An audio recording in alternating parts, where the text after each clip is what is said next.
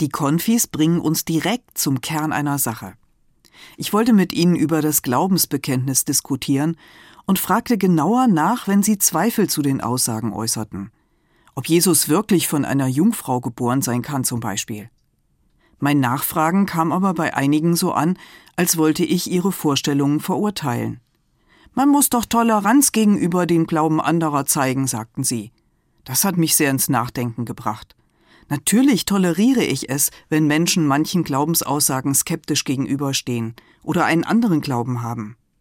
Werte wie Religionsfreiheit und das Recht auf freie Meinungsäußerung finde ich unverzichtbar.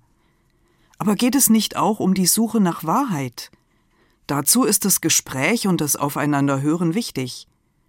Wir müssen miteinander über unsere Überzeugungen sprechen, sie vergleichen und durchdenken. Nur so bleiben wir Gott auf der Spur.